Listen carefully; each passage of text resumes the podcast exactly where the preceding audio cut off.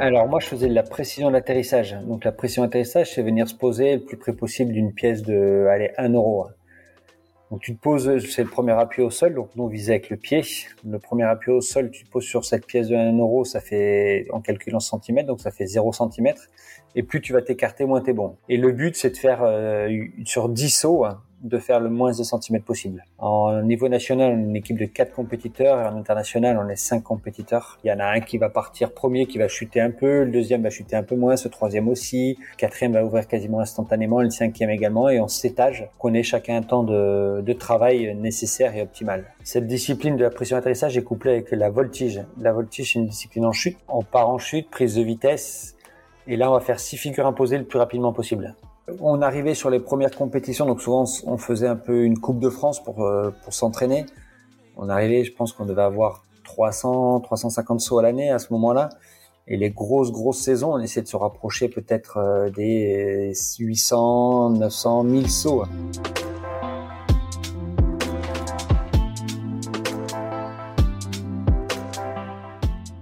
Fais de ta vie un rêve et d'un rêve une réalité, nous dit Antoine de Saint-Exupéry. Bonjour à tous, je suis Pierre Arnaud d'Estremaux, voyageur et aventurier à mes heures perdues. J'ai créé le podcast Un bol d'air avec pour seul but de vous faire découvrir la face cachée de la vie des plus grands aventuriers, voyageurs et sportifs de ce monde, pour connaître tous les engrenages et les rouages qui façonnent finalement l'image publique que nous avons d'eux. L'idée est très simple, prendre une heure de leur temps pour vous partager les anecdotes les plus folles et vous faire rêver un peu. Bonne écoute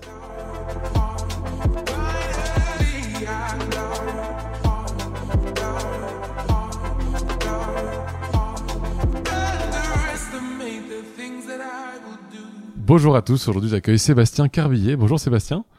Hey, enchanté, comment tu vas? Ça va très bien. Euh, ravi, de, ravi de prendre ce temps avec toi. Écoute, euh, ce, que je propose en général pour commencer, comme certains ne te connaissent pas, c'est que tu puisses te présenter s'il te plaît. Bah écoute, je vais faire 40 ans cette année moi. Euh, j'ai commencé le sport très très jeune. J'ai fait du triathlon, peu, on va dire jusqu'en cadet. Après j'ai joué au rugby du côté de Pau. Et après je me suis lancé sur le parachutisme en 2001 à, à mi-misant. J'ai commencé avec des amis de, de, mon père et très vite après, bah, c'est devenu une passion. Et j'ai attaqué la compétition, je vais dire 2002, et depuis, bah, j'ai arrêté, j'ai arrêté moi fin 2000, euh, fin 2016 ou 2017, je sais plus trop. Donc plusieurs années en équipe de France et quelques beaux voyages, quelques belles défaites, quelques belles victoires. Derrière 2017-2018, euh, un peu, euh, je me cherche quoi faire, comment faire. Et après, bah, j'attaque une euh, à travailler dans le management de sportifs. Et aujourd'hui, je m'occupe de plusieurs athlètes. pour en citer, tu as un mec qui vient du parapente Eliette Nochaise. J'ai une personne qui, qui fait le Paris-Dakar, qui est copilote Mathieu Baumel. On va travailler avec un navigateur qui vient de faire dixième sur le Vendée Globe, Maxime Sorel. Un jeune surfeur, Sam Peter, qui est dans les Landes et voilà, il y a plusieurs euh, athlètes. Il y a Hugo Logier en ski freestyle. Et euh, bah justement, lundi, on sort le deuxième épisode de, de sa web série La Lodge TV, où on mêle euh, plusieurs sports. En fait, quand le ski freestyle, on s'aperçoit que c'est un état d'esprit. Et cet état d'esprit, on le partage euh, avec d'autres sportifs. Donc euh, ça prend pas mal de temps. plus de ça, j'enseigne toujours un petit peu le parachutisme et je regarde euh, bah, ce qui se fait au niveau compète toujours avec avec mes yeux parce que bah, c'était c'était ma grande grande passion. Donc des fois tu te poses la question est-ce que j'aurais dû continuer? Est-ce que j'ai envie de continuer? Mais c'est vrai que c'est c'est assez intéressant. À côté de ça, j'ai trois enfants. un grand qui va faire 14 un autre qui a 11 et un qui vient de faire deux mois. Mais euh, si on compte aller, on va dire en âge euh, corrigé, il aurait euh, trois jours parce qu'il est né avec avec deux mois d'avance. Ah excellent, excellent. Et tu vis où du coup actuellement là en ce moment? Alors aujourd'hui, je vis dans les Hautes-Alpes, à côté de, à côté de Gap, à, très proche de l'aérodrome de Gap-Talard. En fait, compte, je suis assez feignant, donc comme ça, quand j'ai besoin d'aller sauter, j'ai qu'à ouvrir les volets. Je regarde s'il fait beau et s'il fait beau, je peux aller direction de Paraclub. C'est excellent. Ça fait une sacrée intro. Euh, effectivement, j'ai reçu Elliot et, Maxime sur ce podcast et, euh, et donc c'est assez sympa d'avoir effectivement le, le, le, le, petit monde qu'on voit graviter autour de tout ça. Euh, J'aimerais bien revenir du coup depuis la, la, genèse. Là, tu parles 2001, le début du parachutisme.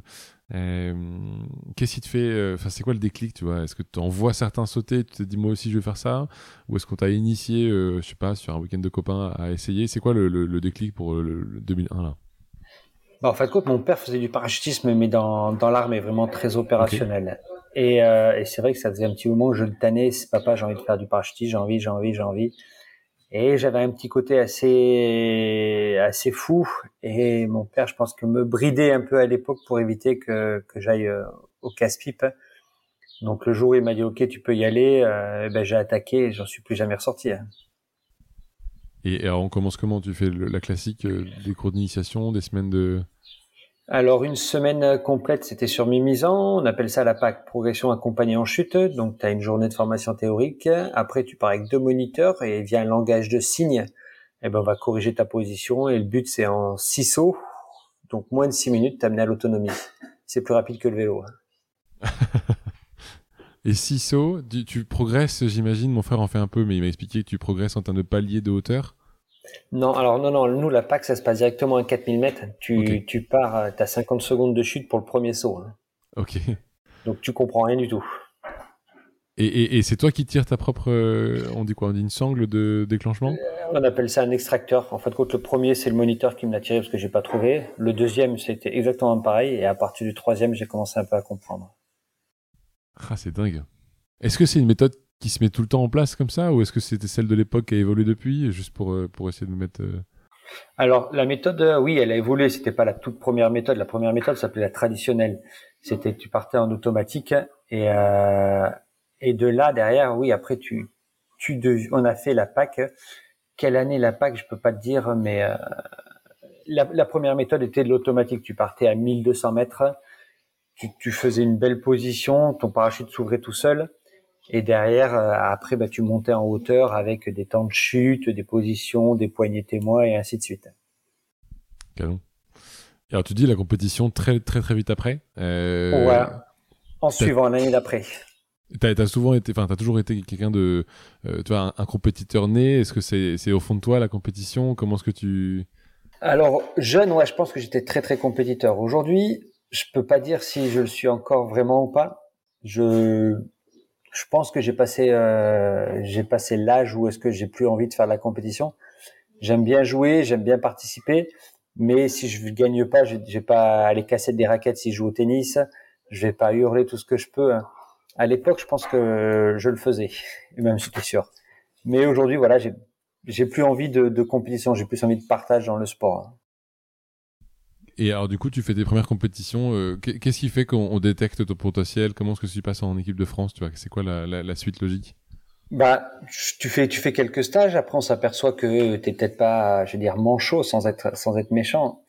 Euh, on voit que tu as peut-être des, dispositions, que tu es surtout motivé. Après, aujourd'hui, ça veut, tu as des gens qui sont exceptionnels et excellents d'entrée. Je pense qu'il n'était pas mon cas, même j'en suis sûr et tu vois que tu as de la motivation, donc tu t'entraînes, t'entraînes, tu vas sur des stages, tu fais des déplacements, tu vas voir des, des compètes, tu vas voir des athlètes un peu savoir comment ils font. Et derrière, bah, tu essayes de reproduire. Alors ça se passe pas toujours euh, très très bien au début. Et tu intègres à un moment un collectif junior, après un collectif espoir, et puis derrière, euh, un jour on t'appelle en disant voilà, est-ce que tu vas rentrer euh, clairement en équipe de France? Ah, C'est énorme. Ça ressemble à quoi du coup une compétition? Parce que moi du coup je ne connais pas du tout. Euh... Alors moi je faisais de la précision d'atterrissage. Donc la précision d'atterrissage c'est venir se poser le plus près possible d'une pièce de allez 1 euro. Donc tu te poses, c'est le premier appui au sol, donc nous on visait avec le pied. Le premier appui au sol, tu te poses sur cette pièce de 1 euro, ça fait en calculant centimètres, donc ça fait 0 centimètre. Et plus tu vas t'écarter, moins t'es bon. On calcule jusqu'à 16 centimètres parce qu'après euh, ce serait trop galère d'avoir des 17, 18, 19, 20, 21, 1 mètre, 2 mètres, 3 mètres. Donc 16 cm, c'est la, perf maximale, mais qui est la moins bonne. Et le but, c'est de faire euh, sur 10 sauts, hein, de faire le moins de centimètres possible. Alors après, il y a des compétitions qui se passent pas en 10 sauts parce que la, météo n'est pas n'est pas favorable. Mais sur X sauts, voilà, faut faire le moins de centimètres possible. Et, c'est impressionnant, ça veut dire que ces sauts-là, à chaque fois, tu les fais à 4000 ou du coup tu vas faire des sauts plus bas pour... Là, euh, là, on part à 1000 mètres. Il n'y a pas de, il y a pas de chute chronométrée, il n'y a pas de chute, euh, on va dire, notée ou chronométrée. Et le but après, voilà, c'est d'ouvrir son parachute et de se placer parce qu'on travaille en équipe. En niveau national, on est une équipe de quatre compétiteurs et en international, on est cinq compétiteurs. Donc euh, il y en a un qui va partir premier, qui va chuter un peu, le deuxième va chuter un peu moins, ce troisième aussi, quatrième va ouvrir quasiment instantanément, le cinquième également, et on s'étage pour qu'on ait chacun un temps de, de travail nécessaire et optimal. Et donc les cinq sont en même temps en l'air et vont atterrir les uns derrière les autres sur cette pièce de 1 euro? Tout à fait, ouais. Ah la vache. Donc il faut vite euh, s'écarter une fois que tu as posé pour aller. Voilà, ben, on, on, sait, on appelle un détachement. En fin de compte, le premier va, va chuter, va s'enfoncer, le deuxième un peu moins, et ainsi de suite. Cette discipline de la pression d'atterrissage est couplée avec la voltige. La voltige, c'est une discipline en chute. On travaille avec des combinaisons de style kilomètre lancé en ski qu'on a un peu plus l'habitude de voir, là, du rouge latex. Et euh, on part en chute, prise de vitesse. Et là, on va faire six figures imposées le plus rapidement possible. Ok. Des figures qui du coup sont à faire avant une certaine altitude ou juste à faire tout court dans le saut? À, faire euh, avant l'ouverture du parachute. L'ouverture réglementaire est 850 mètres.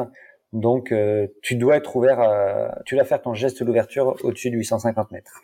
Et si tu le fais après, t'es disqualifié ou c'est parce que tu prends un petit carton jaune au début, et puis si tu refais une deuxième fois, ils vont te dire hop, stop, là tu prends, bah, tu prends la note maximale qui est 16, 16 secondes aussi et tu sais que tu sors du classement et que tu es très très très loin. Et alors, euh, du coup, tu arrives à faire cette, euh, cette, euh, enfin, cet enchaînement-là plusieurs fois? Tu, tu en, as fait du coup des titres et des podiums? Alors cet enchaînement, quand tu as un entraînement, tu, ça dépend. Tu vas le séquencer. Tu vas peut-être le travailler par demi-voltige ou euh, ou le faire complètement ou faire que des tours. Ça va dépendre un peu de, ton travail spécifique que tu as à faire. En l'entraînement, on va peut-être partir essentiellement à 3000 mètres, voire 2200 mètres si tu veux reproduire le, geste de compétition. Hein. Et après, euh, en compète, c'est à 2002, c'est individuel, donc tu t'essayes de, tu, tu, tu paramètres tout ce que tu veux et tu le fais à ce moment-là. C'est quoi la figure Après, au niveau. Tu pourrais nous montrer un peu à quoi ça ressemble? Bah, c'est un tour dans un sens, tour dans l'autre, loup arrière, tour dans un sens, tour dans l'autre, loup arrière, avec des, avec un sens imposé, on va dire je dis une bêtise, tu dois partir à gauche. Si tu pars à droite, bah, tu sais que t'es pas, t'es pénalisé, t'es, t'es disqualifié. Tu dois faire un tour complet à 360. Si tu fais 350 degrés, eh ben, tu vas prendre une pénalité parce que t'as pas fini ton tour. Par contre, si tu fais 365, 370, tu prendras pas de pénalité. Mais tu vas, ton chrono en lui-même sera pénalisé. Donc, c'est tout un petit truc et tous des petits, trucs à, caler à l'entraînement qui sont, qui assez sympas, mais qui sont pas évidents, ouais. Qu'est-ce qui analyse ça en l'air? T'as quelqu'un qui saute avec toi? Non, là, la voltige, on est, on est filmé du sol. Donc, euh, il y a un caméraman avec euh, avec une grosse grosse caméra. Il est en connexion avec le, le pilote. On lui donne un axe pour euh, pour venir, et c'est le la personne au sol qui doit top largage. Donc là, on doit sortir de l'avion. Et on, lui, c'est filmé, c'est enregistré, c'est donné à des juges. Les juges ont deux visions. Première vision, c'est un chrono par rapport bah, au top départ et au top final. Et deuxième vision, c'est la vision est beaucoup plus lente. Et là, on va, on va regarder tes pénalités. Donc, tu as des pénalités sur le tangage, le roulis et les axes de, de, des tours. C'est impressionnant. Ça, ça, ça, fait des, des compétitions qui, je me rends pas compte, tu vois, elle va durer combien de temps la compétition? C'est en une journée, tu as fait toutes les épreuves? Non, alors quand c'est que pression atterrissage, on est sur trois jours au niveau international. Après, quand c'est pression atterrissage et voltige, on est plus sur 6, 5, 6, ouais, 6 jours. Hein. Un championnat du monde, c'est 6 jours, grosso modo. Ouais. Et alors, du coup, euh, on peut parler peut-être de, de, volumétrie de, de sauts. Euh, ça représente combien de sauts pour être prêt à faire une première compétition? Et ensuite, tu fais combien de sauts dans, la semaine? Ça dépend. On arrivait sur les premières compétitions, donc souvent, on faisait un peu une Coupe de France pour, euh, pour s'entraîner. On arrivait, je pense qu'on devait avoir 300, 350 sauts à l'année à ce moment-là. Et les grosses, grosses saisons, on essaie de se rapprocher peut-être euh, des 800, 900, 1000 sauts. C'était assez rare qu'on fasse, qu'on puisse faire 1000 sauts l'année. Mais oui, ça arrivait surtout sur les premières années où, euh, quand tu rentres en équipe de France, tu as envie de sauter tous les jours, tu t'attends que ça. Donc ouais, il y a eu des, il y a eu des saisons à, à 1000 sauts. Après, tu fais pas que ça, attention, hein, parce que tu vas faire un peu, un peu le con le week-end avec tes copains. À un moment, t'enseignes un petit peu, tu fais un peu de tandem parce que bah, tu as passé ta qualif, tu veux peut-être devenir moniteur par la suite.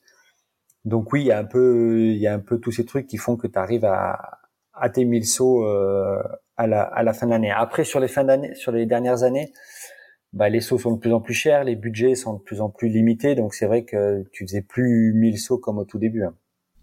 Mais c'est vrai que plus tu peux sauter, mieux c'est, euh, parce que si tu fais que 200 sauts à l'année, je vais pas dire t'es mauvais, mais euh, mais c'est pas évident de reprendre tous ces petits repères avec avec 200 sauts. C'est comme si un joueur de footballeur, un joueur de football, tu disais, tu fais un entraînement par semaine, et à un moment il va dire non mec, attends, c'est mon job, c'est de taper dans un ballon tous les jours. Si je peux pas le faire, c'est pas évident. bien sûr, bien sûr, bien sûr. Et je me rends pas compte. Redis-moi les, les, les, noms des brevets qu'il faut avoir ou les, les lettres. Je me souviens plus. Il y a des lettres, je crois. Alors, tu passes quand tu passes ta PAC, donc ça, ça au septième saut, tu es autonome. Au quinzième saut, on appelle le brevet A, ce qui te permet de qu'on qu'on tout le monde comprend ton autonomie en chute et sous voile. Le brevet B après c'est 30 sauts. Et derrière le brevet B, on t'amène sur des disciplines de compétition. B1, pression atterrissage voltige. B2, vol relatif. B3, voile contact. B4, discipline artistique. B5, tout ce qui est euh, canopy piloting. Et après, tu un brevet D qui permet de faire des sauts de démonstration et brevet C qui permet à un moment de, de devenir euh, aller chef d'avion. Et après, tu peux passer, tu peux prétendre à être devenir moniteur seulement quand tu as 1000 sauts. En dessous, euh, tu peux pas, tu peux pas enseigner le tandem à 1000 sauts et la PAC à 800 sauts. Et tu peux être moniteur quand tu parles de 1000 sauts, du coup, on parle vraiment qu'une volumétrie, il n'y a pas d'âge délimité, tu peux être moniteur à 20 ans Si, oui, tu peux être moniteur à 20 ans aujourd'hui. Tu commences le parachutisme à 15 ans et un jour, et après, tu peux être moniteur, moniteur seulement quand tu as 18 ans. Ok, c'est impressionnant. Et, ça, ça a toujours été ton, plus grand, euh, on va dire, activité de l'année. C'est ce que tu fais tout le temps. Est-ce que tu as fait des études à côté ou tu bossais à côté ou est-ce que tu faisais ça plein temps tout le temps? Je faisais ça plein temps. J'avais la chance d'avoir un statut euh, sportif de haut niveau de la défense. Donc j'ai appartenu à, l'armée, hein, donc qui t'a permis de pouvoir m'entraîner bah, toute l'année. C'était une chance parce qu'aujourd'hui, dans notre sport, oui, si t'es pas militaire, tu peux pas, tu peux pas t'entraîner tous les jours. On, on gagne pas assez d'argent, on va dire, sur l'enseignement. Alors sinon, il faudrait être enseigné tout le temps, mais c'est pas pas évident. L'armée nous a bah, nous a soutenu et soutient toujours des athlètes, donc c'est quand même euh, euh, énorme pour euh, pour nous. Hein. Aujourd'hui, l'armée sponsorise entre guillemets sponsorise, c'est un grand mot, hein, mais aide une centaine d'athlètes. Les plus connus à l'époque, c'était Alain Bernard en natation, Martin Fourcade en biathlon, donc ouais, il y a eu des grands grands athlètes qui sont passés par euh, par le bâton de Joinville dernièrement encore. Et, et, et ça veut dire que peut-être pour bien bien me mettre dans la dans la position de euh, un sportif de haut niveau comme toi, est-ce que ça veut dire que tu passes euh, est-ce que comme tu es sportif de haut niveau et à un moment donné tu deviens moniteur, tu es voué à entraîner un certain nombre de personnes, typiquement dans l'armée, comme moniteur de certaines personnes de l'armée? Pas du tout. Aujourd'hui, quand tu signes un contrat avec l'armée, on appelle ça des accords cadres, ces accords qui se passent entre la jeunesse et sport et certains ministères, donc là la défense en, particulier. Et la défense te permet de te de t'entraîner, tu es détaché auprès, auprès de, ton pôle France, auprès de ton club ou, qui tu veux, pour t'entraîner toute l'année. Donc euh, tu es mis à disposition par l'armée au sein d'une fédération qui permet de pouvoir t'entraîner bah, dès, que tu peux, dès que tu veux. Euh, et le but, bah, à un moment, c'est d'être prêt pour euh, l'échéance majeure un championnat du monde, les, Jeux olympiques pour certains. Et alors pourquoi cet arrêt du coup en 2016 Est-ce bien comprendre la progression sur ta carrière euh, Qu'est-ce qui fait que tu finalement te rends compte que tu voulais? Bah, De 2016, championnat du monde à Chicago, on fait quatrième par équipe. Euh, après, voilà, j'étais peut-être, euh, j'étais le plus âgé de l'équipe il y avait, je pense, un virage à prendre pour les pour les jeunes. Euh, donc ouais, une décision d'arrêter. L'entraîneur euh, arrêté également. Ouais, j'étais plus. Puis la motivation était plus là, je pense. Après, euh, alors la génération avant la mienne avait tout arrêté. Ils, étaient, ils avaient tous arrêté. Je pense que c'était une génération ultra douée. Hein. Des Philippe Valois, Ronan Enaf, des mecs qui ont été, euh, qui ont des, des titres de champion du monde en veux-tu en voilà. Donc eux ont arrêté 2012, 2013, 2014, ainsi de suite. Aujourd'hui, si tu pars, tu pars sur un cycle de deux ans, donc euh, parce que c'est un championnat d'Europe euh, année euh, impair, championnat du monde année paire. Donc tu pars sur un cycle de deux ans et tu peux pas dire j'en fais juste une année et puis je vois ce qui se passe après. Donc fallait repartir jusqu'en 2018. Et, euh, et, voilà, avec la fédération française, on avait décidé d'arrêter 2016. Donc c'était c'était un point de passage. Aujourd'hui, je sais pas si j'aurais pu faire les deux années supplémentaire peut-être. Et à un moment aussi, il faut arrêter de, de penser qu'à soi. Je pense qu'il y avait une relève euh, au niveau des juniors, au niveau des jeunes qui arrivaient et qui étaient et qui avaient peut-être besoin aussi de faire sa place. Donc euh, ouais, je suis parti en 2016. Je regrette pas du tout. J'aime bien les regarder, j'aime bien suivre leurs résultats. Je suis curieux de tout ça et on reste leur premier supporter. Et, supporter euh, seulement de l'extérieur, tu t'es pas dit que tu voulais être moniteur de cette équipe pour, pour suivre un peu cette partie carrière? Non, aujourd'hui, tu as un entraîneur national euh, qui a pris quand j'ai arrêté, qui s'appelle Jacques Ball, qui était également athlète. Euh, je pense pas avoir la fibre d'être entraîneur national aujourd'hui. C'est un job à plein temps. Et peut-être que techniquement, il manquait de certaines choses, je veux dire, en voltige pour être, euh, pour pouvoir aller aider les, les athlètes euh, à devenir champion du monde. Champion du monde, t'as toujours qu'un. Moi, aujourd'hui, individuellement, j'ai jamais été. Euh, mais voilà, je pense que j'ai pas, j'ai peut-être pas la fibre à, le devenir euh, entraîneur national. Peut-être chez les juniors, j'aurais peut-être, euh, ça m'aurait plu d'entraîner les juniors, mais aujourd'hui, c'est vrai que bah, Jacques fait tout et est employé de la Fédération française de parachutisme à plein temps et il le fait très très très bien. Donc, et je pense que j'ai surtout pas son niveau et son niveau, son niveau d'expertise et d'exigence pour pour prendre sa place. Donc, euh, j'espère qu'il va rester le plus longtemps possible parce que ouais, c'est quelqu'un d'exceptionnel. bon, on lui souhaite, on lui souhaite. On va reparler beaucoup effectivement de ce qui se passe depuis 2016 là dans un instant. Euh, juste pour reprendre peut-être certains points. Euh, là, on parle de parachutisme quand même, donc c'est pas un sport anodin. Il y a un aspect de ce que je comprends avec un, un parachute de secours. là, sur 17 ans de carrière, ou un peu moins 15 ans de carrière, euh, est-ce que tu as eu à, le sortir? Et si oui, est-ce que tu pourrais nous décrire un peu ce que tu ressens dans ta tête à ce moment-là? Oui, j'ai, en fin de compte, aujourd'hui, tu as une voile principale et une voile de secours. Et un appareil de sécurité qui fait qu'à une certaine vitesse, certaine hauteur, ton parachute va s'ouvrir quoi qu'il arrive. Euh, à force d'entraînement, je vais pas dire que c'est banal, c'est, ça devient banal de, de, libérer sa voile principale pour ouvrir la, la voile de secours. Mais c'est quelque chose qu'avec le temps, tu t'apprends à, à gérer aujourd'hui. C'est, tu sais, tu sais que tu as une deuxième chance, donc euh, autant l'utiliser. Il y, a, des années où on faisait le con hein, et justement on libérait notre vol principal pour ouvrir le secours euh, parce que ça nous faisait kiffer. Hein. Après, plus tu vieillis, ben, moins tu fais le con, mais c'est vrai que c'est quelque chose. Exactement le nombre de fois où j'ai libéré, je pourrais pas le dire, mais euh, ça nous arrive à l'entraînement. Ça m'est, ça m'est jamais arrivé en compétition, mais ouais, à l'entraînement, un paquet de fois, plusieurs fois, j'ai libéré volontairement ouais, c'est toujours un petit trip. J'ai libéré aussi en tandem. Euh, par contre, ça, j'ai fait qu'une fois. C'était avec une mamie, donc euh, elle me disait, ah, ça tournicote, ça tournicote. J'ai dit, t'inquiète pas, mamie, ça va bien se passer. Mais voilà, c'est pas, c'est quelque chose pour pour nous aujourd'hui qui est qui n'est pas banal, mais qui l'est en même temps, si tu veux. C'est comme sauter d'un avion aujourd'hui. Quand tu sautes d'un avion, tu te poses pas la question, punaise, est-ce que ça va bien marcher ou pas? Tu sautes, tu ouvres, tu sais que ça va se passer. Derrière, euh, si tu dois libérer, tu sais que ça se passera bien également. Et c'est quoi le risque que la deuxième n'ouvre pas? Enfin, tu vois. Euh, ah bah alors là, moi, je fais entièrement confiance aux, plieurs, euh, aux plieurs de secours. En fait, quand c'est des professionnels euh, qui sont, qui font ça, je vais pas dire à plein temps. Il y a des mecs qui font ça à plein temps. Hein. Je pense à un mec comme Damien Sorlin qui, travaille sur l'aérodrome de Gap-Talar, c'est son job.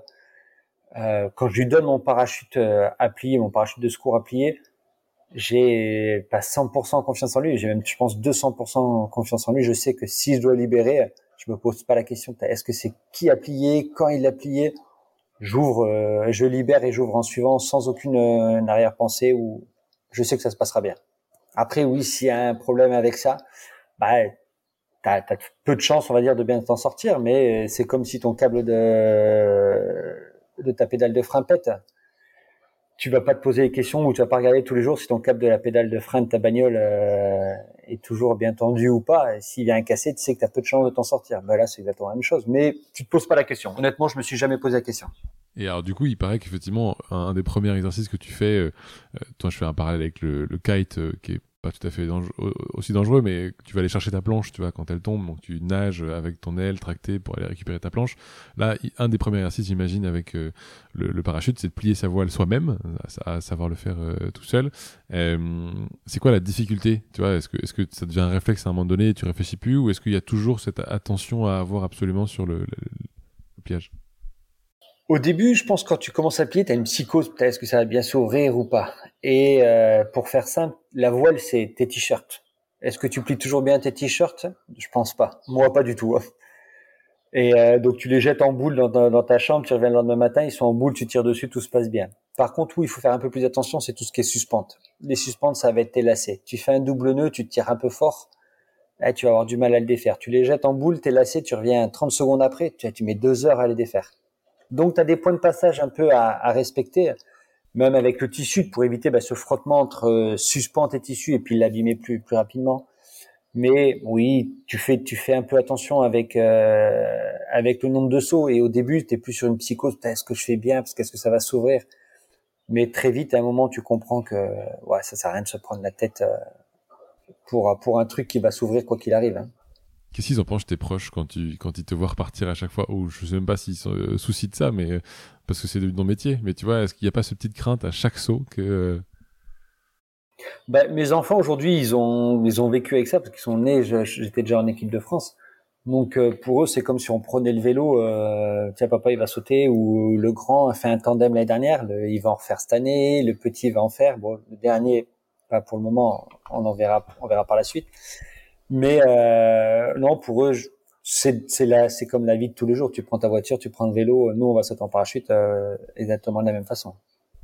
Et ma compagne actuelle également saute aussi. Donc euh, voilà, c'est c'est une histoire de famille. Hein. Je, je me rends pas compte si la discipline est, est, est, est comme elle est assez différente, euh, l'intérêt que tu as pour le parachutisme, c'est la chute ou c'est le vol, en l'occurrence, euh, comme on pourrait faire un parallèle avec le parapente. On parlait d'Eliott tout à l'heure, euh, qui est champion effectivement plutôt de parapente. Euh, J'imagine que le parapente est plus une discipline de, de vol, euh, tandis que le parachute est une discipline de chute. Enfin, tu vois, qu'est-ce qui t'a d'abord euh, suscité intérêt le parachutisme par rapport à ce, cette deuxième discipline? Ben, le parachute, ouais, comme tu dis si bien, c'est le moment le plus le, plus top, c'est la, la, sortie de la porte de l'avion. Quand tu ouvres la porte, tu regardes ce qui se passe dehors, tu te jettes dehors, tu dis waouh, là ça va être ça va être un grand kiff. Je vais prendre ma, petite dose euh, d'adrénaline euh, et là je là je vais kiffer. Après aujourd'hui, que tu chutes ou que tu sois sous vol, chaque chaque moment du parachutisme est, est différent et chaque moment est a son intérêt. Moi, j'ai adoré la pression atterrissage parce que euh, c'est totalement différent en permanence. Tu joues avec l'aérologie, tu joues avec euh, le terrain parce que si, si, ta cible elle est posée sur des cailloux, si elle est posée sur de l'herbe, c'est totalement différent. Tu joues avec les températures, tu joues avec ton équipe parce que ben, à un moment euh, tu peux pas paramétrer à, la seconde près ou au mètre près toujours les mêmes trucs. Donc c'est c'était quelque chose qui était euh, ben, une discipline ouverte où tu, tu faisais euh, abstraction, pas abstraction, tu, tu joues avec tous les éléments extérieurs. Donc j'ai adoré vraiment cette discipline. Après la voltige, c'est vraiment plus paramétré, je dirais, c'est plus une discipline fermée mais qui est en chute. Donc tu as, un kiff également. Mais ouais, le but c'est de dire ok, je vais passer la porte et après derrière je verrai ce qui se passera par la suite. Donc tu passes la porte. Euh... C'est quoi la, la, première sensation? Est-ce que c'est vraiment cette notion de il y a enfin il y a un vide mais que tu sens pas vraiment parce que tu n'as pas la notion de vertige à cette hauteur-là. Euh, c'est quoi l'adrénaline qui te, qui te donne en, tout cas cette envie de continuer à sauter? Est-ce que tu saurais la décrire? Non, je pense que tu peux. C'est dur à décrire. Tu vas dire ouais, c'est canon, mais tant que tu l'as pas vécu, tu peux pas le, le déterminer. Même quand tu l'as vécu, souvent les gens vont te dire ouais, c'était génial, j'ai kiffé, mais dis-lui de te mettre un mot dessus, il va te dire kiffant, génial, euh, j'ai eu peur, mais exactement le terme précis, c'est pas évident à, à, décrire. Il faut le vivre et chaque personne qui va le vivre va le vivre à sa façon. Donc euh, oui, tu as une dose d'adrénaline, c'est clair, net et précis, mais la, la, nommer et lui donner un nom particulier, c'est pas. Moi, moi, j'y pas. Et alors du coup, on a, on a essayé, euh, de ce que je comprends depuis quelques années, à, à imiter un peu ce format de, de parachutisme, mais au sol, avec euh, ce qu'on appelle des souffleries. Euh, tu t'es initié à cette euh, discipline aussi?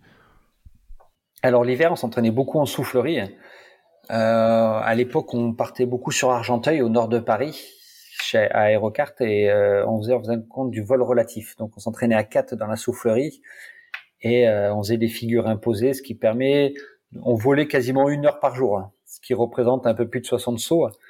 Donc c'est un super outil de travail pour euh, pour le parachutisme conventionnel. Aujourd'hui, c'est une nouvelle discipline. Il y a des gens qui font que de la soufflerie et d'autres qui font que de l'avion, et certains qui font les deux.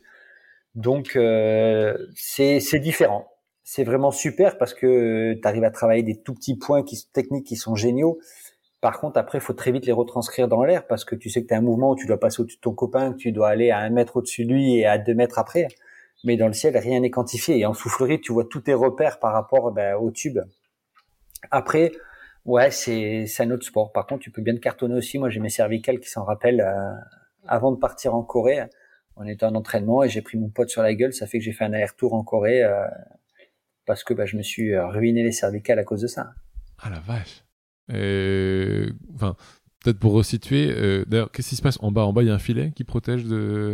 Voilà, il y a, y a un filet qui protège. Donc le, le vent est propulsé par le par le sol on détermine une vitesse que qu'on souhaite, hein, et puis bah, de là, le vent vient du sol. Moi, j'étais en plein milieu, je prenais de la place. Mon copain devait passer au-dessus de moi, et en fin de compte, il est passé au-dessus. Il m'est retourné euh, sur les cervicales. Euh, il faisait 80 kilos aussi, donc quoi, ça fait, ça a fait mal. Donc un petit chaos technique. Ça, c'était le samedi, et le lundi matin, on prenait l'avion pour la Corée. Donc ouais, t'es compétiteur, t'as envie d'y aller, c'est un championnat du monde. Donc on a essayé.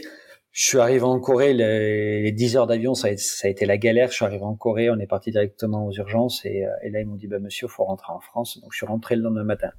Ah, Sur mon passeport à Corée, l'arrivée à l'aéroport euh, le 21 avril, j'ai une bêtise, et un départ le 22 avril. Et euh, juste pour reciter, si tu tombes, ou en tout cas si vous faites mal dans ce tube en question, euh, t'atterris sur le filet en bas, ou est-ce que tu es encore en train d'être ballotté par l'air qui est quand même assez puissant bah, tu peux être ballotté par l'air parce que le, vent, tu peux pas le couper en 30 secondes, en une seconde, je veux dire. Donc, euh, quand même ta position fait que tu vas bouger. Après, nous, on était quatre, donc tout de suite, ils m'ont, ils, m'ont, ils m'ont tenu. Le vent s'arrête, euh, allez, en peut-être un peu moins de 10 secondes, et là, on est sorti. Mais je peux pas te, je peux pas dire exactement ce qui s'est passé parce que je me souviens pas de, de ce moment. J'ai sou, j'ai le moment, j'ai le souvenir de le voir, et j'ai souvenir d'être dehors. Ah oui, et entre les deux, blackout blackout. Et depuis, j'ai une station météo dans les cervicales. C'est-à-dire? Bah aujourd'hui, dès qu'il dès qu'il va pleuvoir, je peux te prévoir. Je vais dire 24 heures avant. Euh, je vais dire là, il va, là c'est que ça commence à être humide. J'ai mal au cervical. Il risque de pleuvoir dans pas longtemps. C'est vrai. Mais comme tout sportif aujourd'hui, quand tu as une grosse blessure derrière, tu, tu sais que bah tu vas la, la, météo t'arrive pas à dire à la, à la, donner 24 euh, heures ou 48 heures avant mais pas loin hein. tu te fais un gros un mec qui se fait un gros carton dans le genou il va dire j'ai mal au genou le temps change moi j'ai mal au cervical le temps change ah, c'est impressionnant ça ça arrive sur la fin de ta carrière ou c'était au milieu et t'es reparti faire du parachutisme derrière sans problème? Je, suis reparti euh, je suis reparti derrière ouais. ça je crois que c'est 2014 je dirais ouais c'est quand même sur la fin c'est quand même sur euh, ouais ou 2000 2000 2013 ou 2014, je sais plus exactement. Et tu t'es jamais fait de. Mais c'était. Vas-y. Pardon? Non, vas-y. C'était, c'était en plein milieu de, en plein milieu de la, la carrière, en plein milieu quand t'es, quand t'exploses, parce qu'au début, quand tu rentres en équipe de France, t'es pas le meilleur. Tu t'entraînes avec, euh, avec les, le top, euh, et après, tu essaies de les mettre un peu dehors, ceux qui te mettent encore dehors. Et après, bah, tu fais ta petite place. Donc, ouais, là, j'étais, ça, j'étais pas mal à ce moment-là, ouais. Et tu t'es jamais fait de frayeur avant à un point de remettre tout cet aspect de carrière parachutisme en question ou tu as même des, copains peut-être qui ont eu ce, problème-là que tu as vu partir de l'équipe? Alors, ouais, pas, pas partir de l'équipe, non. Je pense que quand c'est, c'est ta discipline, quand tu fais ça, tu es, à fond et oui, tu as un accident, ça fait mal. Et tu faut vite rebondir. On a eu des amis oui, qui, qui sont décédés hein, dans nos yeux. Je pense à Blandine qui est décédée en entraînement euh, avant de partir euh, sur un championnat du monde. C'était, je crois, c'était Dubaï on était tous en entraînement à Gap, on l'a vu taper devant nous. Je sais que j'avais j'ai vu taper un copain quand j'étais à Tarbes en entraînement. Donc ouais, c'est pas évident. Sur le coup, tu prends tu, prends cher, mais derrière, euh, tu as ton entraîneur ou toi-même, tu dis putain, faut que je remonte vite dans le ciel parce que j'en ai besoin. Et tu, tu quand t'es dans l'avion, tu penses plus. Après, c'est comme la Formule 1. Je veux dire, l'année dernière, tu as Romain Grosjean qui, qui reste 27 secondes dans le feu. Est-ce que tous les pilotes derrière ont dit non, non, on veut plus repartir parce qu'on va mourir? Non, parce que c'est c'est au plus profond d'eux et ils ont besoin de rouler. Et nous, c'est pareil, on a besoin de sauter. Donc oui, tu sais que tu peux tu peux mourir, mais comme je dis, oui, tu prends ta bagnole, c'est peut-être plus dangereux parce que tu as ta, vie à gérer et puis tu as la vie des autres en même temps. Euh, tu sais pas comment ils réagissent. Est-ce que le mec il est bourré, il est pas bourré, est-ce qu'il est sous coque ou pas coque? Est-ce qu'il a vu le stop? Est-ce qu'il a le soleil dans la gueule? Donc là, tu sais que s'il y a une erreur, souvent c'est toi tout seul qui qui va la faire. Ou tu peux jouer aussi puis te dire ouais, j'ai joué, j'ai fait le con, donc attention, c'est peut-être moi qui vais qui vais ramasser derrière. J'ai une question qui est un peu bête peut-être, ou qui va te paraître un peu bête, c'est euh, il y a quand même euh, d'autres euh, éléments en l'air. je pense en particulier à des oiseaux ou à des êtres vivants qui volent. tu t'es jamais pris des oiseaux sur la chute Non, je, jamais, je me suis jamais fait embrasser par un oiseau en chute ou, ou, sous vol. Après, quand on est en chute, on fait quand même du bruit, donc je pense que on chute aux alentours de 180, 200 km/h, donc très vite ils partent. Et après, sous voile, non, j'ai, je me suis jamais fait attaquer par, par un piaf. Et alors, vous faites toujours avec des, des, lunettes euh, pour protéger les yeux? Parce que comme tu vas quand même très très vite, c'est difficile de le faire. Euh. En, en, chute, ouais, soit lunettes, soit un casque intégral. Parce que, ouais, 200 km heure, euh, bah, tu risques vite de pleurer. Hein. et tes yeux, bah, tu vas faire le petit chinois après. Hein. Mais sous voile, moi, je sais que j'aime pas du tout. Par contre, sous voile, je sais que ça me déforme énormément la vue. Donc, sous voile, dès que j'avais des lunettes, je les enlevais. Par exemple, pour la pression d'atterrissage, j'enlevais toujours mes lunettes. Alors quand il pleut, ben tu les enlèves au dernier moment, c'est pas c'est pas évident, mais euh, et quand je suis en chute, ben, mon casque intégral après j'ouvre la visière. Mais c'est propre à chacun ça. Et attends, tu veux me dire, tu, tu, tu sautes quand même quand il pleut? Ça, ça, ça se fait quand même? Ouais, alors des, des petites pluies, hein, pas un gros orage, mais euh, on s'est déjà retrouvé ouais euh, sous, la sous la, la pluie en compète ou en entraînement ah t'es pas en sucre à un moment tu dois quand même sauter et tu dois t'entraîner hein. c'est comme le footballeur tu vas pas lui dire écoute là il pleut t'arrêtes tout de suite de t'entraîner hein. ouais, je suis d'accord je suis d'accord mais le footballeur c'est quand même pas le même risque tu vois euh, la pluie sur de la voile est-ce que ça va pas l'empêcher d'être vraiment gonflé quoi? Non non parce que la voile a une entrée d'air et ça gonfle et ça devient une aile rigide ça devient une une aile d'avion après, oui, elle va réagir totalement différente, différemment parce qu'elle sera plus lourde, mais euh, en lui-même, la voile, si elle est mouillée, elle vole aussi, il hein, n'y a pas de souci. Tu, tu fais peu attention quand tu freines, c'est pas du tout euh, les mêmes paramètres, mais bon, ça pose pas de problème. Hein. Si t'es trempé, après quand t'es au sol, tu te les pelles. comment tu comment tu captes cette fameuse pièce de 1 euro? C'est quoi ton, ton record d'ailleurs en termes de centimètres? Ça m'intéresse, mais euh, comment tu la vois de, de haut? T'as une espèce de cible et puis c'est le dernier rond concentré au milieu? Tu mis sur la chance. Non, aujourd'hui, on a une cible qui doit faire, euh, aller peut-être 2 mètres de, rayon. Hein.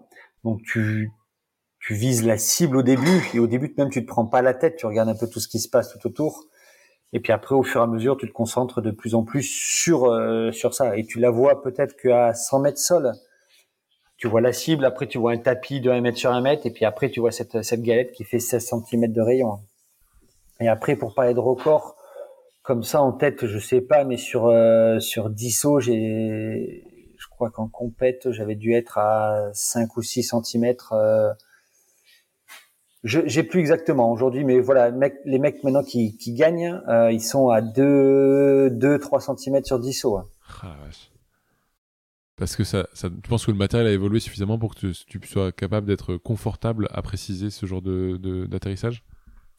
Bah confortable ou pas, je je sais pas, mais le, matériel il évolue en permanence. Tu joues, alors les voiles sont pas sont il y a les mêmes qu'avant, il y a des nouvelles marques qui sont arrivées, il y a des il y a du réglage un peu qui se fait au fur et à mesure, mais euh, tu oui, t'essayes des trucs. Mais après, ouais, c'est vrai, c'est peut-être pas. Le matériel joue un peu. Après, c'est vraiment l'entraînement, c'est vraiment ton œil, c'est vraiment ton expérience, et, euh, voilà, qui fait que ça, avance. C'est canon. Donc là, on arrive sur 2016. Tu as fait 15 ans de, parachutisme. Euh, tu décides d'arrêter ou en tout cas de changer de format dans ta carrière. Euh, là, ce que tu fais depuis 5 ans, c'est plutôt de la préparation mentale, on est d'accord, c'est ça? Ou c'est un accompagnement aussi sportif dans la préparation de son emploi du temps de la semaine? Non, c'est un accompagnement, on va dire, de tous les jours. Euh, ça dépend, après, ça dépend des athlètes. Elliot, c'est un, des athlètes avec qui je bosse le plus. Euh, on gère quasiment tout aujourd'hui avec Elliot. On a créé une boîte de production euh, avec Elliot. Donc aujourd'hui, en plus du sportif, on va gérer l'après sportif. Donc on va faire bah, la production de ses films, mais on va gérer un peu les partenaires, on va gérer peut-être un planning, on va gérer tout un tas de, de choses pour la tête qui sont qui l'empêchent des fois de s'entraîner ou de se libérer totalement dans sa tête. Un sportif, c'est bien que souvent au début quand tu es jeune, tu de rechercher tes partenaires un peu de partout, tu envoies des mails, tu aucun retour. Quand tu as un mail, tu as un retour, le mec il dit bon non, je veux pas envie. Euh. Mais ce temps-là, si tu le mets à l'entraînement, bah, c'est tout. Et tu le mets, alors peut-être pas que l'entraînement spécifique, mais si tu le mets dans l'entraînement de sportif ou euh, la prépa mentale ou de la visualisation de certaines choses, bah, c'est un gain de temps. Donc pour ça qu'aujourd'hui de plus en plus d'athlètes vont vers des, managers pour euh, pour gagner du temps. Alors oui, ça a un coût, c'est clair, mais je pense que derrière il s'y retrouve. Sinon, il, si s'y retrouvait pas, il serait déjà parti. Hein. Il le ferait tout seul. Et, donc tu les gères tous en parallèle euh, ou tu vas parler quand même de quelques noms? Est-ce que c'est des gens que tu fais, tu donnes X heures par jour avec eux Comment ça se passe? J'ai pas de, de dire voilà je donne X heures à, à, tel ou tel sportif. Ça va vraiment dépendre de de la saison. Ça va vraiment dépendre de l'événement qu'on crée ou pas. Ça va dépendre de plein, plein de choses. Là cette semaine, je sais qu'on a beaucoup bossé avec Hugo Logier par exemple et Mathieu Baumel parce que Hugo lundi matin sa web série euh, pas matin à 18h le lancement de la web série sera sur les réseaux sociaux et sur YouTube. Donc ouais là tout de suite on avait pas mal de presse à faire, pas mal de, de choses à préparer. Donc euh, ouais, peut-être un tout petit peu moins avec Elliott parce que euh, bah, l'actualité sportive d'Elliott en ce moment elle est un peu en stand-by. Sauf que la semaine prochaine on, devait commencer peut-être à tourner aussi un projet euh, où on, veut mêler euh, art, musique et, et sport. Donc, euh, mais bon, la météo pour l'instant, elle est pas top top, donc pas, pas évident. Donc, on va voir un peu. Mais voilà, c'est une journée qui est pas cadrée, qui est par contre qui se rythme avec euh, avec les athlètes. Donc, c'est vrai que des fois, c'est il t'appelle, il est 19h, il est 20h, il est 21h parce que on a des choses à régler. C'est le dimanche. Il n'y a pas de de journée euh, type. Après, Maxime euh, Sorel pour parler de lui. Là, on, on va travailler sur certaines choses pour lui, mais c'est des projets qui partent de quatre ans, donc au début, tu as, des choses à mettre en place pour que ça ce soit peut-être effectif d'ici 6, 7, 8 mois à avoir aussi. Et puis par rapport au planning de l'athlète, c'est pas moi qui fais qui fait leur planning. Après, comme disais, certains athlètes me poser des questions. Est-ce que je t'en penses quoi? Est-ce que je vais faire cette compète? Est-ce que je vais à cet événement euh, Là, euh, est-ce que je vais m'entraîner là ou pas? Ça dépend vraiment de l'athlète. Et, alors là, typiquement, euh, Maxime, il est plutôt sur de la voile en Bretagne, euh, ou en tout cas sur la côte atlantique. Euh, comment tu gères ça du coup à distance? Aujourd'hui, tu as un téléphone, hein, ça se passe très bien. Et aujourd'hui, nous aussi, la regarde, on est en visio, donc il n'y a aucun souci. Après, oui, il y a des déplacements. La semaine dernière, j'étais en Andorre pour Mathieu Baumel. Donc oui, je suis amené à me déplacer assez régulièrement pour eux mais euh, les sponsors pour aller les voir ou pour les appeler, tu peux le faire de chez toi ou tu peux monter les voir toi directement à Paris où ils sont euh, par rapport à eux. Ça dépend vraiment de la tête. T'es pas toujours, t'es pas toujours fourré avec lui. Il y a des moments où il va falloir être avec lui. Maxime, quand on lui a remis ses montres euh, l'année dernière avant le départ du Vendée Globe, bah ouais, on était au départ du Vendée pour lui remettre ses montres. Donc là, bah, tu te déplaces à ce moment-là. Tu peux pas faire ça en, zoom ou, euh, ou, quoi que ce soit. Ça, c'est vraiment, c'est vraiment aléatoire. Tu peux pas dire, je vais faire tant de jours par par mois dehors, je vais faire tant de jours à la maison. C'est, ouais, il y a pas, il y a pas de notion. Hugo, il y a trois semaines ou un mois, on était euh, aux Deux Alpes en train de tourner la, la fin de la, la web série. La semaine dernière, j'étais en, en Andorre. Euh, j'étais à Valmorel avec euh, Elliott. Là, oui, avec euh, avec Maxime, on va, on risque peut-être de faire quelque chose en, cet été. C'est c'est pas quantifiable. Et, et, alors, en tant que parachutiste, euh, t'es plutôt un homme de la montagne ou un homme de la mer? Enfin, tu vois, est-ce que tu te sens plutôt à l'aise, euh, comme tu vis à Gap, j'imagine que t'es quand même plutôt montagne, mais enfin, ma question, elle vient sur le, tu vois, au, fond de toi, est-ce que t'es plutôt un, un, homme de la montagne ou plutôt un homme de la mer? Les deux. Euh, je vis à Gap parce que nous, le pôle France était, était à Gap. Donc, je suis venu vivre ici euh, pour ça. Après, ce qui est exceptionnel ici, c'est la météo. Moi, je viens, mes parents habitent à Pau. Quand je repars les voir à Pau, souvent, euh, putain, je me dis, putain, c'est quoi cette météo de merde? Il, pleut vachement. Et pourtant, jeune, euh, à 18 ans, j'étais maître nageur sur les plages de la Segor. Donc, j'aurais pu te dire, ouais, putain, c'est la, c'est l'été que je kiffe, c'est la plage. Mais en même temps, je commençais à essayer à devenir moteur de ski, en même temps aussi à 18 ans. Donc, tu vas dire ben non il est plus plus euh, plus hiver. J'ai pas de, de préférence euh, montagne euh, ou, ou été. Je, les deux les deux saisons sont exceptionnelles. les deux saisons apportent euh, des choses bah, top. Et puis pour chaque sport, tu peux, tu peux tout faire, que ce soit l'hiver ou l'été. Dans le parachutisme, on s'est entraîné l'hiver, mais on a fait des sauts de démonstration l'hiver. Par exemple, j'ai un souvenir à Val Thorens où on avait amené des clés du Club Med à Giscard d'Estaing. Mais après, j'ai sauté l'été. Alors oui, c'est plus facile de sauter l'été parce qu'il fait moins froid et la, la, météo est plus clémente. Mais on a livré des montres sur les plages privées à Saint-Trope aussi. Donc, chaque météo et chaque saison euh, est bénéfique et tu peux en tirer quelque chose. Tu as livré des montres sur des plages privées?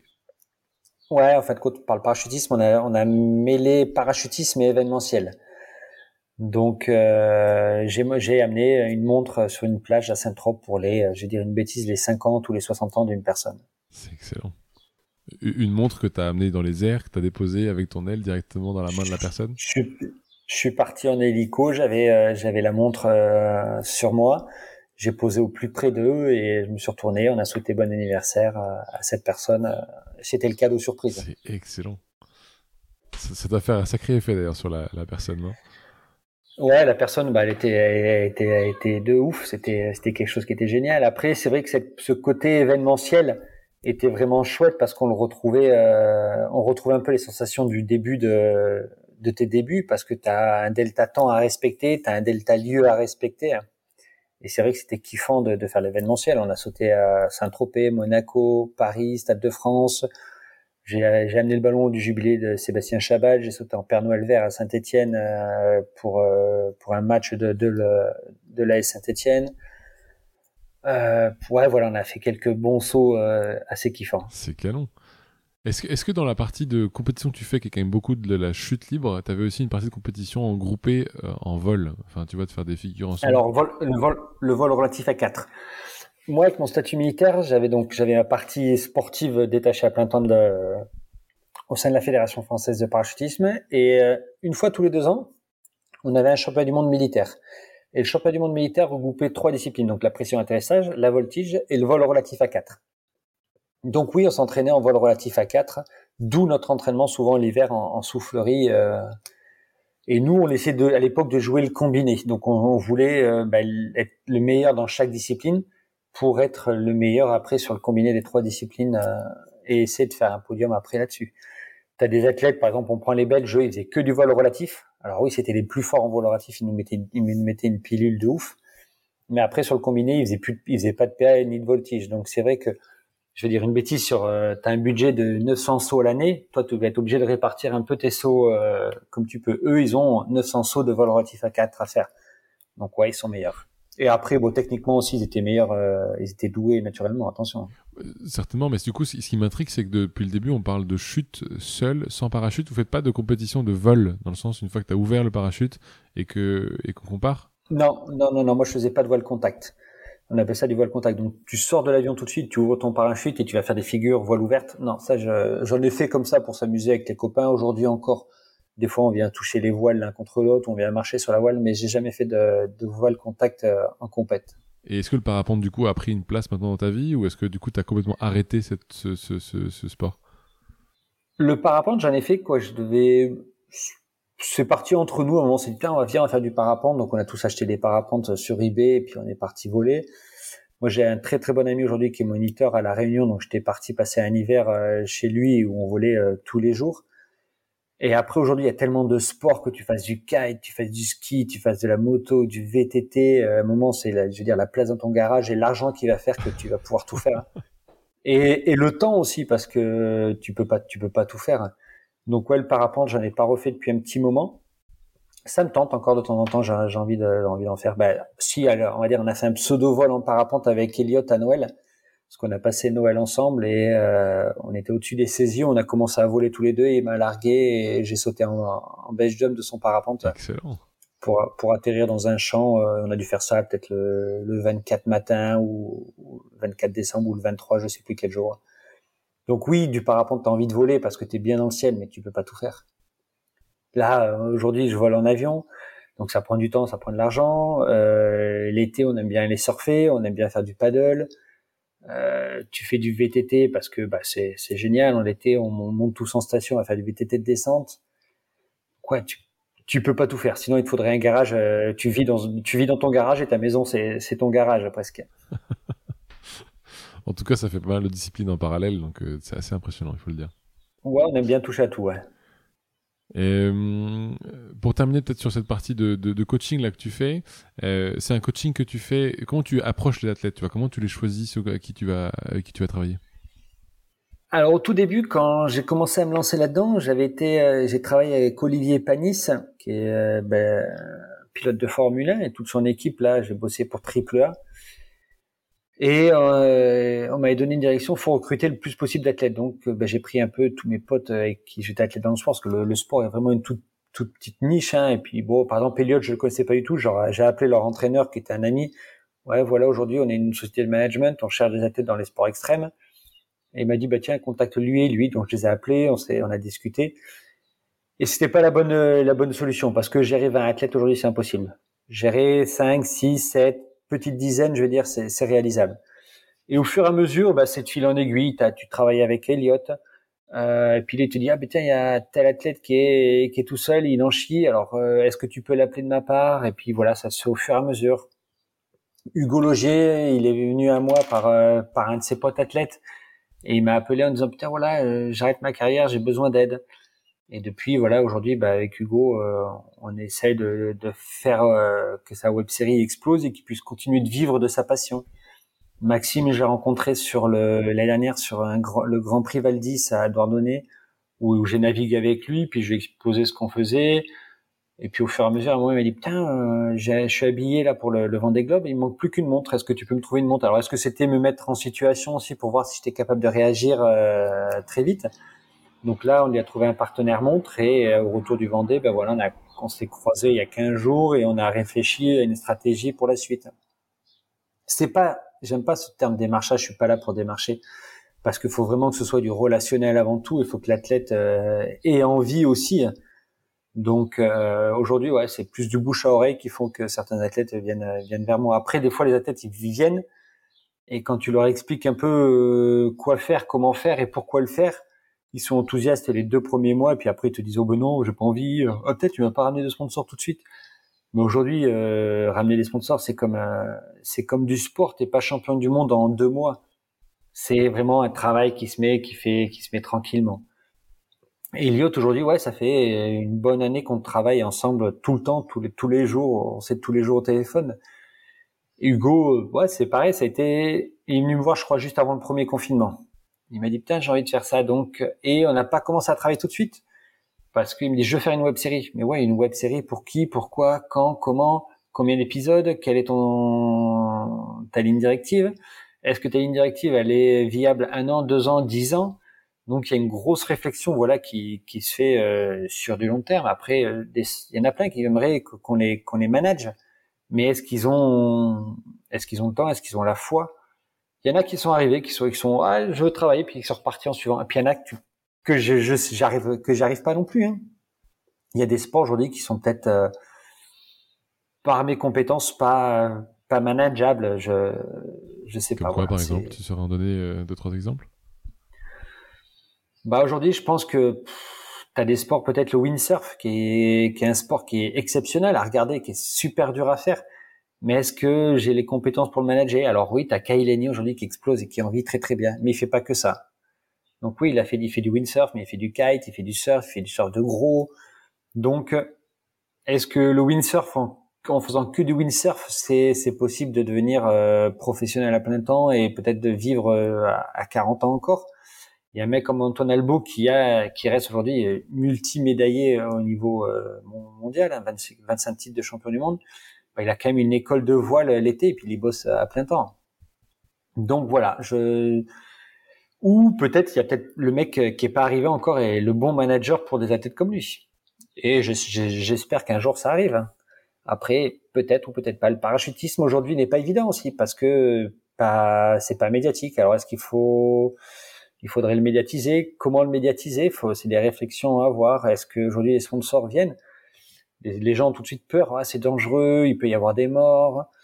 Mais euh, aujourd'hui, l'automobile, c'est quelque chose qui qui a passionné du monde pendant des années. Alors aujourd'hui, par contre, maintenant, ben, l'automobile, on commence à parler que c'est polluant, donc euh, il y a moins en moins de, de, de sponsors sur l'automobile. Par contre, il y a plus de sponsors maintenant sur le, le sim racing. Alors voilà, il y a tout un tas de choses à, à réfléchir, à remettre en cause. Le ski aujourd'hui, l'industrie du ski, elle est épuisée. Par contre, euh, c'est un sport qui est, je vais pas dire des plus pratiqués en France, mais l'hiver, quand on voit le nombre de personnes qui sont en station de ski, il y a sûrement quelque chose à faire. Donc, est-ce qu'aujourd'hui, il faut pas amener le sportif vers le monde extérieur pour après récupérer euh, bah, cet argent pour qu'il puisse en vivre? C'est des réflexions, c'est tout un tas de trucs à, à mettre en place euh, au fur et à mesure, et puis euh, toujours. Quand tu vois le vent des globes, c'est juste exceptionnel. Quand tu les suis pour des gamins, c'est génial. Aujourd'hui, le gamin va pas va pas payer l'athlète. Et pourtant, il y a des partenaires qui, suivent qui suivent ces athlètes. Mais sur combien d'années On voit Massif là qui vient d'arrêter avec avec François Gabard. Et là, François va rechercher pareil bah, des partenaires qui sont capables de le suivre sur des années avec des millions. Ça, ça, ça va y arriver. Il va, j'espère pour François que quelqu'un va le suivre, mais c'est pas, c'est pas quelque chose qui est, qui est facile et qui est, qui est évident. Donc ouais, il y a des, des fois des, des, réflexions qui sont, qui sont dures. Tu prends la casquette euh, agent commercial aussi un petit peu? J'ai l'impression que tu parles aussi beaucoup de sponsors que tu vas apporter, en particulier à Maxime par exemple. Euh, tu prends la casquette d'agent commercial aussi un peu?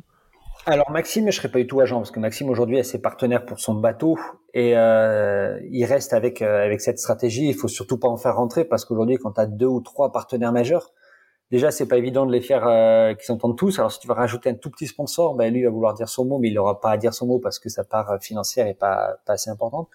Après voilà, c'est c'est chercher des trucs totalement différents pour Maxime.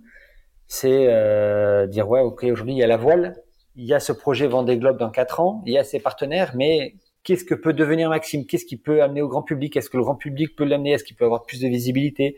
Qui dit visibilité dit aussi peut-être partenaire, dit plus de médias et ainsi de suite.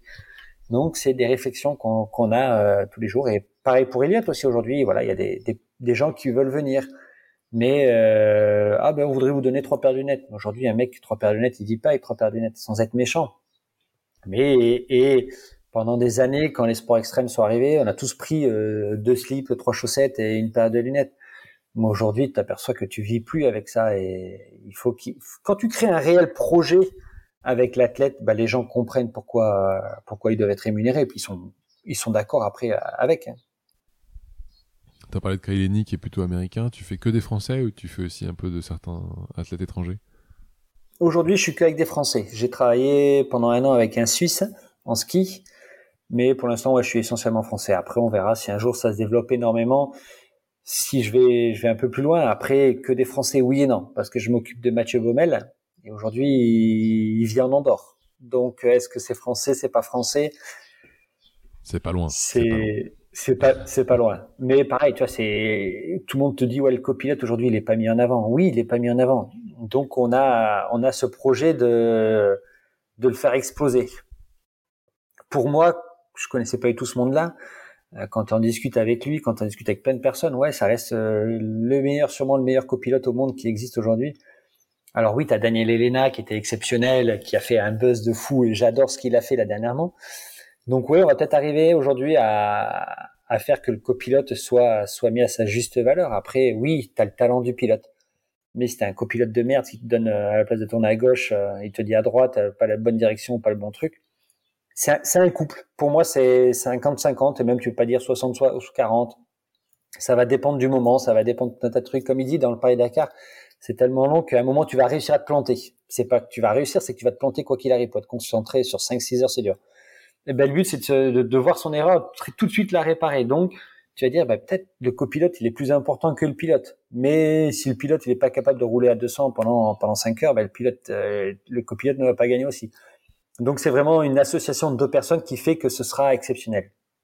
Donc ouais, on va essayer de rendre euh, ce, ce, ce mec-là, euh, bah, qu'il évolue énormément. Tu vois, on a l'intention de créer une équipe de, de sim racing pour Mathieu Baumel. On va faire des événements en Andorre euh, avec lui, avec un Twitch assez assez haut en altitude l'année prochaine. Donc ouais, on a, on a plein d'idées. Aujourd'hui, tu nous donnes un mot, on te sort une idée en suivant.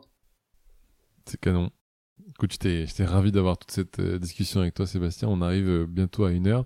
J'avais trois questions pour euh, terminer notre échange que je pose souvent d'ailleurs aux, aux, interviewés. la première, c'est si, si, tu devais conseiller à quelqu'un qui veut se lancer dans le parachutisme, typiquement, c'est quoi selon toi les étapes à suivre que tu peux lui, lui, lui adresser? Bah, c'est déjà de le faire parce qu'il a, il a envie de le faire. Après, c'est souvent on s'aperçoit tu as des personnes qui sont qui peuvent être poussées par euh, par leurs parents.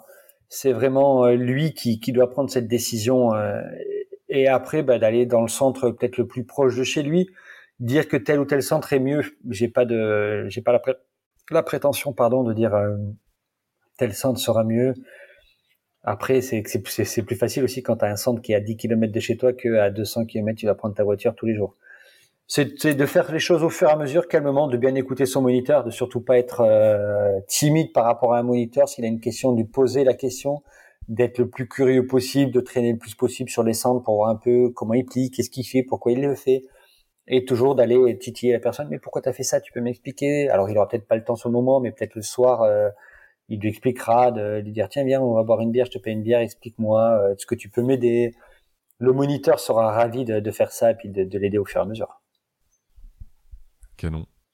Euh, comment on fait pour te suivre du coup? Deuxième question, c'est euh, euh, ce que tu fais, ce que tu apportes typiquement à tous ces athlètes. Comment on se fait pour suivre ces informations-là? Est-ce que tu as des réseaux sociaux sur lesquels on peut te...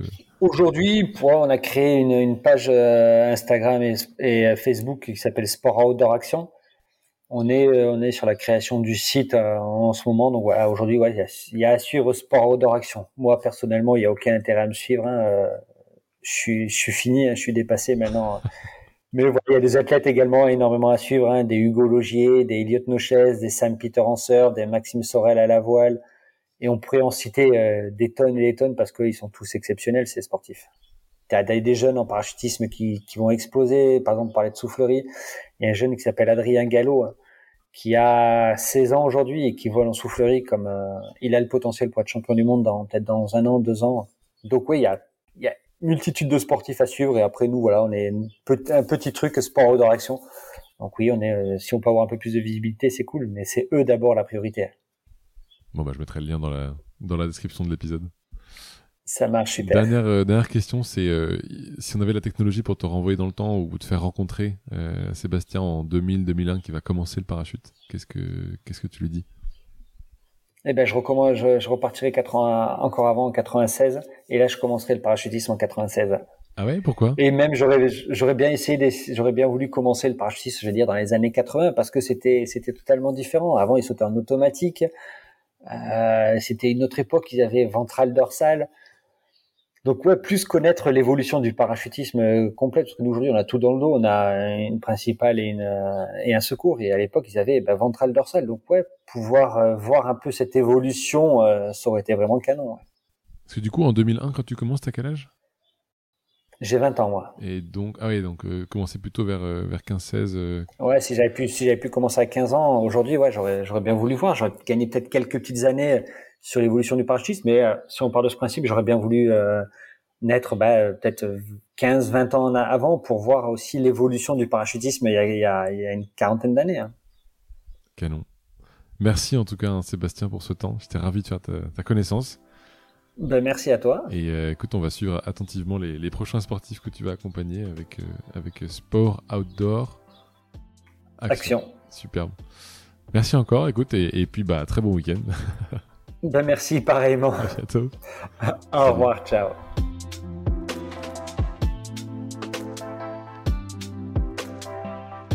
Si vous avez aimé ce podcast, n'hésitez pas à le partager à au moins deux personnes pour le faire connaître encore plus.